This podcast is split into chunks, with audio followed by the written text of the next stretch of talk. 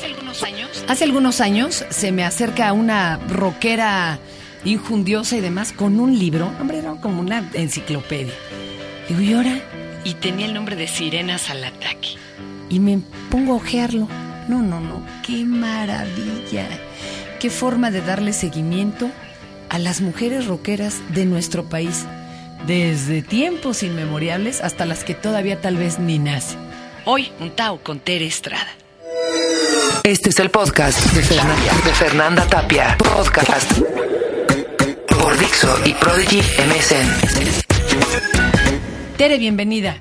¿Cómo están? ¿Qué tal? Pues eh, yo fanática de las sirenas de toda la vida este, y de perderme en su canto.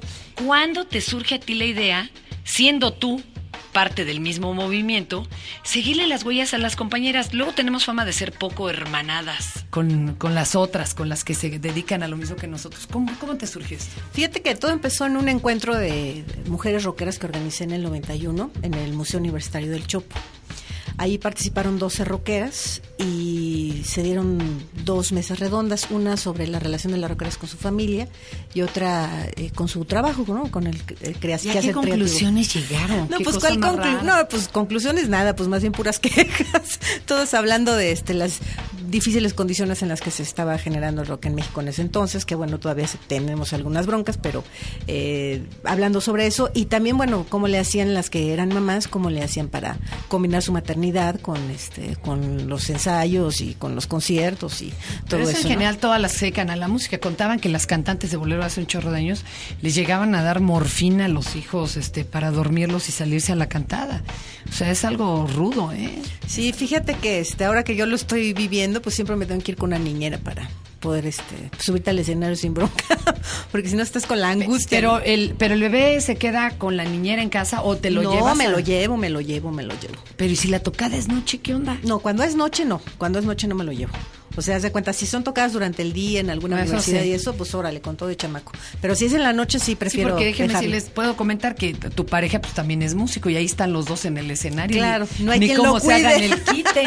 claro, no hay quien Claro, lo cuide. está de locos. No hay quien lo Oye, cuide. y entonces a raíz de estas quejumbres y demás dijiste, no, hay que ver esto dónde surge. Bueno, además, eh, por ese entonces me invitaron a participar en un encuentro de, bueno, no un encuentro, un- en una enciclopedia del rock mexicano que estaba organizando con Aculta. Ellos querían publicarlo. A la mera hora, ya sabes, vino cambio de gobierno, tralala, y entonces nunca se Y se concretó. convirtió en un libro de trova. O sea, nada que ver.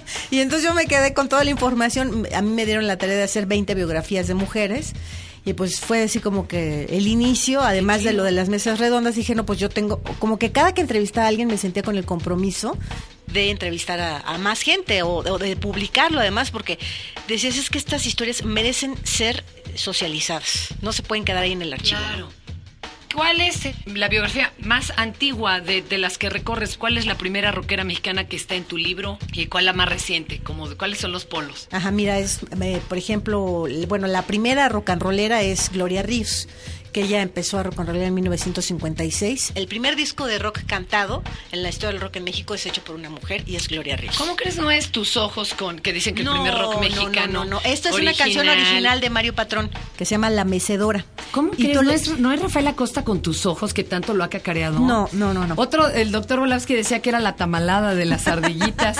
la tamalada, ¿no? También Claro, y es claro. 50 y algo. Claro. Pero ¿cómo crees que es esta mujer? Sí, fíjate que este, en este grupo que se llama Gloria Ríos y sus estrellas del ritmo, participaba Mario Patrón en el piano y también estaba Tino Contreras en la batería. Entonces es un grupo pivote que sonaba como a jazz rock and rolleado o a rock and roll jazzeado, donde es un punto de encuentro para, digamos, la historia del jazz y la historia del rock. ¡Wow! ¿Y qué se hizo de ella? Pues ya se murió, ya se murió, ¿sabes? Pero de hecho ella es, eh, bueno, Gloria Ríos tuvo eh, varios hijos eh, con, con Mario Patrón, pero estuvo casada, antes de estar con, con Mario Patrón, estuvo casada con eh, Resortes. De hecho, el rock and roll en México se empieza a difundir a través de las películas y a través de los pasos de baile. Ella tenía su propia academia de baile, entonces enseñaba los pasitos de rock and roll y ahí es cuando este, se empezaba a fomentar su Esto popularización. suena eh, extraordinariamente ingenuo y divertido. No, estuvo bien importante. Y además ella era de Agua Dulce, Texas. Y conoce a Pedro Infante en Estados Unidos. Entonces Pedro Infante le dora la píldora y le dice, vente para A acá, mi reina. doraba, claro, sí. y entonces viene para acá, pero no se encuentra Pedro Infante, se encuentra Resortes y eran una pareja musical, digamos, de, de baile increíble, ¿no? Y ahí nace eh, Regina, eh, la hija de ellos, que se llama Regina, que es la que logré entrevistar a, a raíz de que se murió Resortes y que vino a, a- a ver qué onda con la herencia y eso, entonces por ahí alguien me dio el pitazo y porque yo no, no tenía manera de encontrar, no sabía dónde localizarla, ¿no? Entonces afortunadamente pude dar con ella y ese es de los grandes logros del libro de esta nueva edición. Viene la historia de Gloria Ríos. Oye, cuéntame de, de diferentes etapas, por ejemplo, de esas grandes bandas, eh, Bandido, eh, Ritual, Tinta Blanca, ¿ahí qué mujeres había, por ejemplo? Bueno, estaba Marisela Durazo del grupo Tequila y también estaba esta Mayita Había Campos. pocas, ¿te fijas? También en Mayita esa Campos, época. Mayita Campos. Y bueno, y Gilda Méndez que tocaba la trompeta con el grupo Los Elementos, ya en los 70. ¿No? Pero sí, bueno, y por supuesto, Baby, Baby, Batis, Baby claro. Batis así pieza fundamental, porque le dan mucho peso a Javier, pero Baby también No, es bien importante, porque trajo esta escuela negra de cantar, donde ella comenta que los productores de los discos le decían, no cantes con mucha onda, porque eso no vende. Entonces, en los conciertos podía cantar como se le hinchaba la gana, así, toda así aguardentosa, pero en los discos tenía que cantar como las cantantes de época, Dios, todas cándidas y dulces. Y ¿Tú consideraste rockeras, por ejemplo, a Julisa y a... Sí, porque es, es un... otras? Sí, bueno, A- Julissa, Angélica. María. Angélica María, perdón. Angélica María. Eh, sí, ¿sí? es que son, mira, son parte de la historia, o sea, es- son baladistas, pero también tuvieron algún, algunos tintes de rock and roll en sus canciones, ¿no? Por ejemplo, ahí tuvo la cuchara metida el este compositor Armando Manzanero, ¿no? Que sus primeros twistecitos este, como Eddie Eddie, bueno, pues es, es Claro. parte de la historia. Digo, a lo mejor te puede sonar toda cantidad. Además, Julissa es una historia muy extraña, porque fíjate, Julissa grabó una canción que se llama Ven Cerca, que era prohibida en la radio con los Spitfires. Además, ella se atrevió a estar en una banda que era mixta. O sea, ella era la frontwoman de una banda mixta, cosa que no se veía que siempre eran las solistas, Claro. este, o los, los duetos de hermanas, las hermanitas Jiménez, a las hermanitas Alegría, las hermanitas Navarro. Entonces ella está, eh, digamos, como mujer principal de, de una banda y además canta un tema que era, lo prohibieron en la radio porque cantaba con muchos pujidos, decían que era demasiado pornográfica la canción. Imagínate, entonces por eso también ¿Cuál es el tema? Este ven cerca, entonces cantaba ven cerca, un poquito, así quién sabe cómo pujaba, que decían que este parecía que estaba pasando todo y dice Uy, pues Julissa, peor que- qué fresas. Que María Victoria. ¡Wow! Entonces, esas también son de las cosas importantes. ¿no? Luego de, se viene la etapa de los hoyos funky, ahí como que mujeres, hay bien poquitas, pero es que ahí sí estaba pero re es que bravo. los- no, pues imagínate el- el- la, esta cantante de Cosa Nostra, digamos en la época oscurantista del rock en México en los 70, que es yo creo que también periodo oscurantista de la historia de, de México, ¿no? Con este todos los perseguidos políticos y la situación eh, pues estaba como que de muchos perseguidos, ¿no? Entonces está Ángela Martínez del grupo TNT, que también es como la madre del punk en México, ella cuenta que fue perseguida, ¿no? Fue acusada de tener nexos guerrilleros y también ahí la andaban correteando. ¿no? Y sí, o era pura, no, me la imagino a la señora. No, no, no, pero además ella se volvió punk a los 40, imagínate. Sí, era muy o sea, divertida. eh, o sea, verla era todo un rollo, ¿no? Pero y la solo- zapa punk también. Pero nomás por eso la respetaban la bola de inútiles de la banda y abajo veían como a su mamacita Ponca arriba.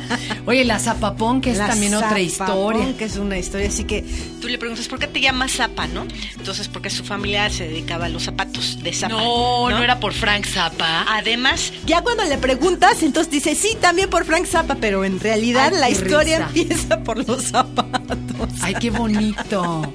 Qué bonita historia.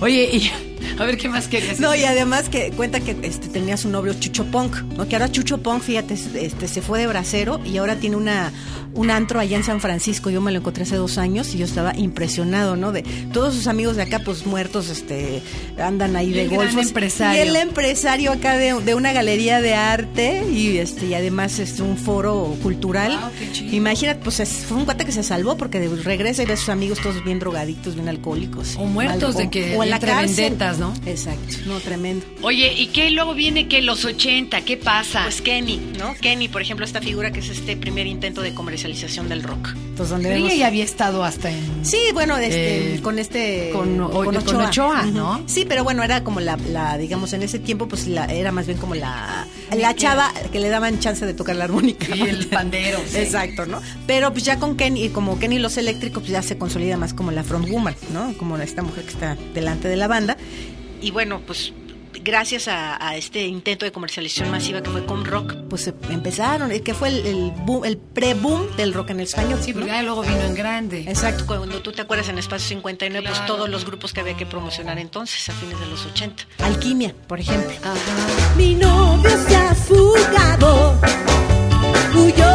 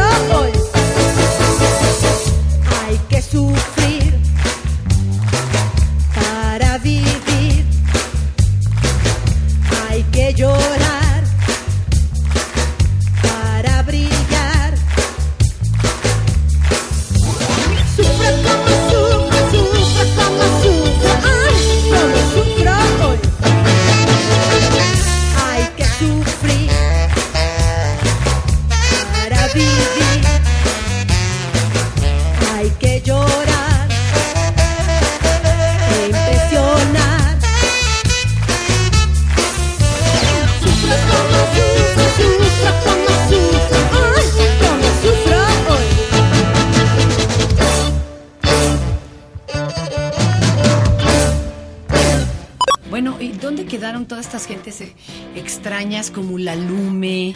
Ulalume vive, es, es una... Sigue viva. Sí, Ulalume. Ulalume atiende eh, un bar. Bueno, ella es más bien la, la bartender de un bar en Nueva York. No.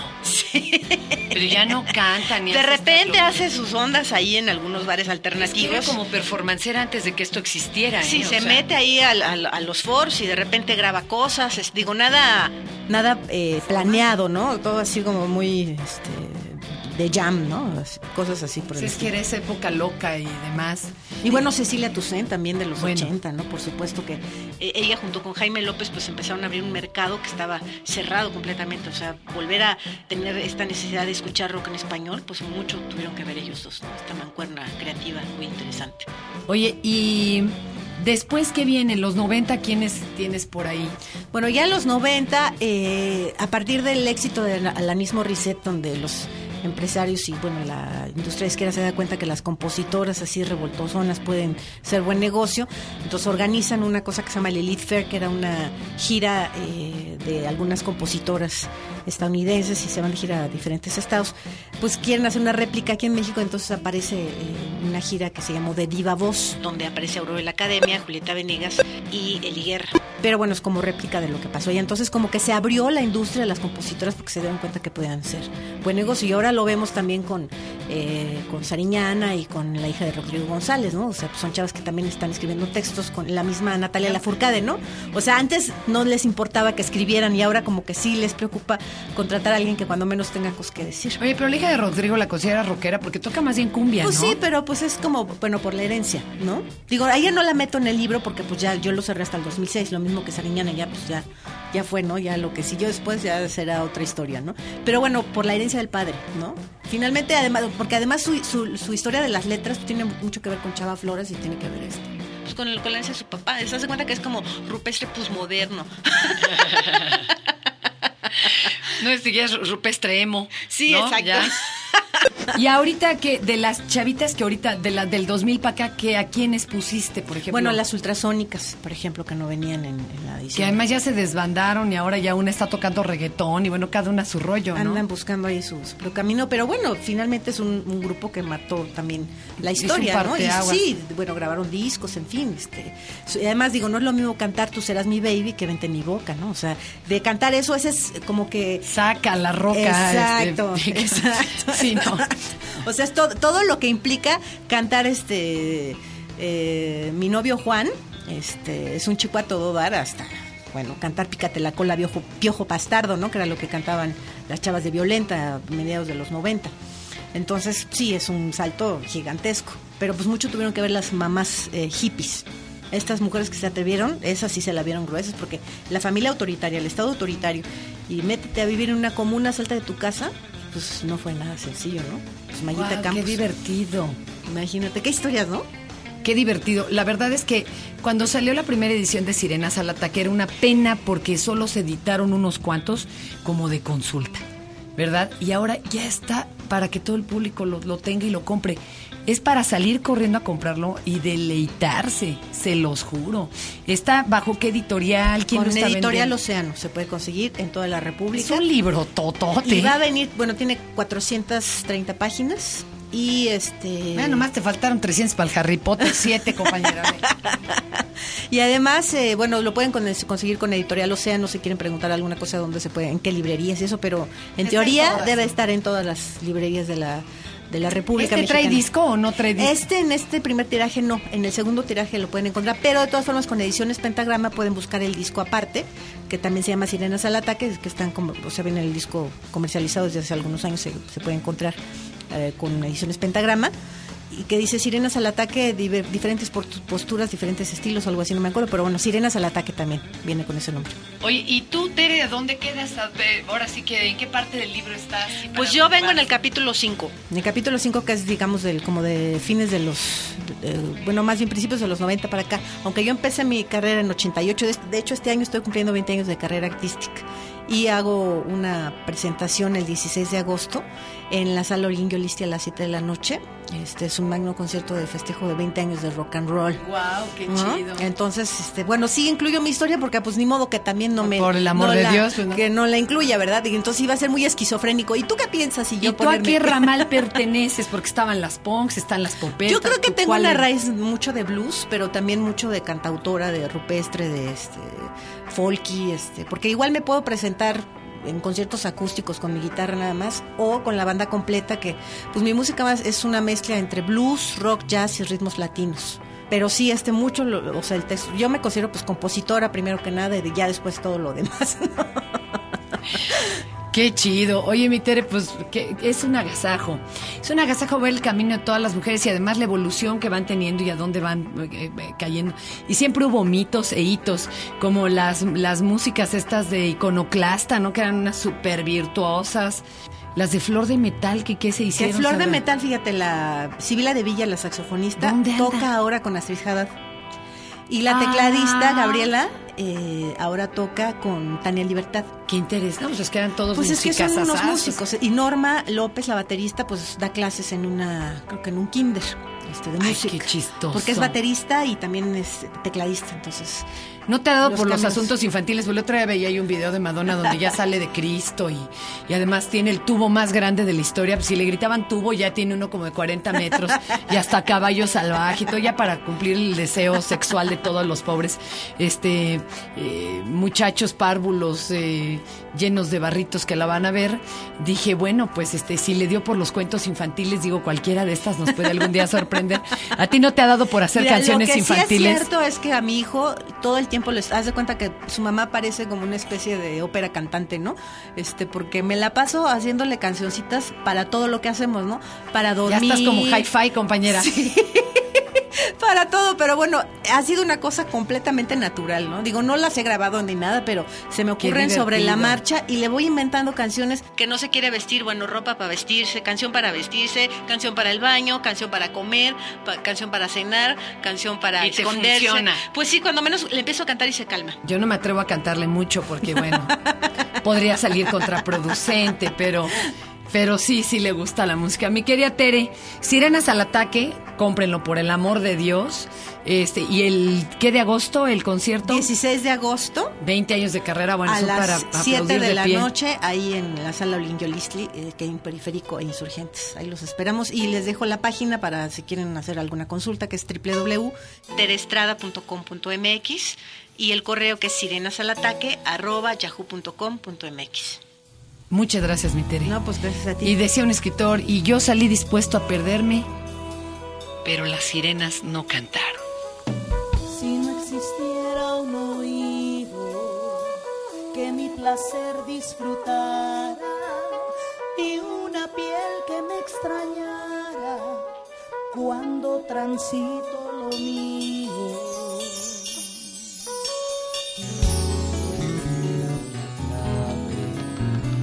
que pronunciara la clave que hace que de la dicha que me toca. Seguiría siendo mujer